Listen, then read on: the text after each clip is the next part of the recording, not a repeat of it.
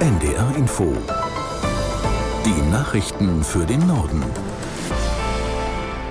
Um 18.31 Uhr mit Tarek Yusbashi. Das EU-Parlament spricht sich dafür aus, die Regeln beim Einsatz von Gentechnik in der Landwirtschaft zu lockern. Die Reformpläne eingereicht hatte die EU-Kommission. Befürworter erhoffen sich dadurch mehr Einsatz von Gentechnik, Gegner befürchten Eingriffe in den Verbraucherschutz. Aus der NDR Nachrichtenredaktion Johanna Hunsberg. Konkret geht es um neue genomische Verfahren. Dazu zählt, dass das Genmaterial von Pflanzen auch ohne das Einfügen fremden Erbguts verändert werden kann. Diese Verfahren einzusetzen soll zukünftig einfacher werden. Befürworter erhoffen sich dabei, dass Pflanzen widerstandsfähiger werden, zum Beispiel gegen Pilze oder die Hitze. Außerdem müsste ihrer Ansicht nach weniger Düngemittel auf den Feldern eingesetzt werden. Kritik gab es vorab von Verbraucherschützern, aber auch von SPD und den Grünen. Angedacht war, dass Pflanzen, die nur maximal 20 genetische Veränderungen haben, nicht explizit gekennzeichnet werden müssen.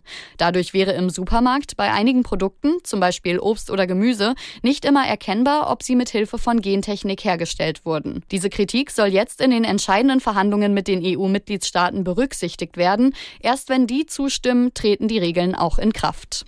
Das Bundeskabinett hat schärfere Regeln für das sogenannte Kreditscoring auf den Weg gebracht. Dabei geht es um die Frage, welche Datenauskunfteien wie die Schufa sammeln und nutzen dürfen. Falls der Bundestag das Gesetz beschließt, dürfen keine Gesundheitsdaten, Angaben über die ethnische Herkunft und den Wohnort mehr in die Bewertung der Kreditwürdigkeit eines Kunden einfließen. Gleiches gilt für persönliche Informationen aus sozialen Netzwerken und Zahlungsvorgänge auf Bankkonten. Die Bundesrepublik setzt damit ein Urteil des Europäischen Gerichtshofs um. Die Bundesregierung will die Mindeststrafe für die Verbreitung und den Besitz von kinderpornografischem Material wieder senken. Sie soll von zwölf auf sechs Monate Haft reduziert werden. Dann hätten Ermittler die Möglichkeit, Verfahren einzustellen, wenn sie vermuten, dass der Weitergabe keine kriminelle Absicht zugrunde liegt. Bundesjustizminister Buschmann sagte zur Begründung, die vor drei Jahren beschlossene Strafverschärfung habe zu Problemen geführt. Es hat dazu geführt, dass Menschen beispielsweise, die andere Menschen vor Kinderpornografie warnen wollten, dass andere Menschen, die einfach nicht früh genug solche Inhalte, obwohl sie sie nicht gewollt haben und zugespielt bekommen haben, beispielsweise weil sie Teil einer WhatsApp-Gruppe waren, in den Anwendungsbereich dieser Strafnorm geraten sind.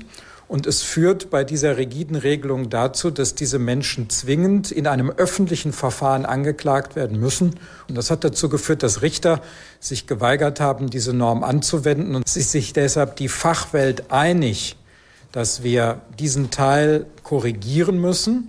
Bundesjustizminister Buschmann von der FDP.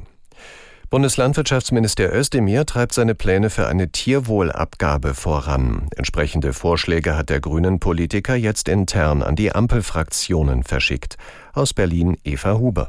Die Idee ist eine Steuer auf Fleisch und bestimmte Fleischprodukte. Wie die aussehen könnte, führt das Bundeslandwirtschaftsministerium in einem Eckpunktepapier aus, das dem ARD Hauptstadtstudio vorliegt. Der Vorschlag? Eine Verbrauchssteuer, die mengenbezogen ist. Also pro Kilo Fleisch kommen so und so viel Euro oder Cent drauf. Die Einnahmen daraus sollen dann in den Umbau der Tierhaltung fließen. Das ist die Idee.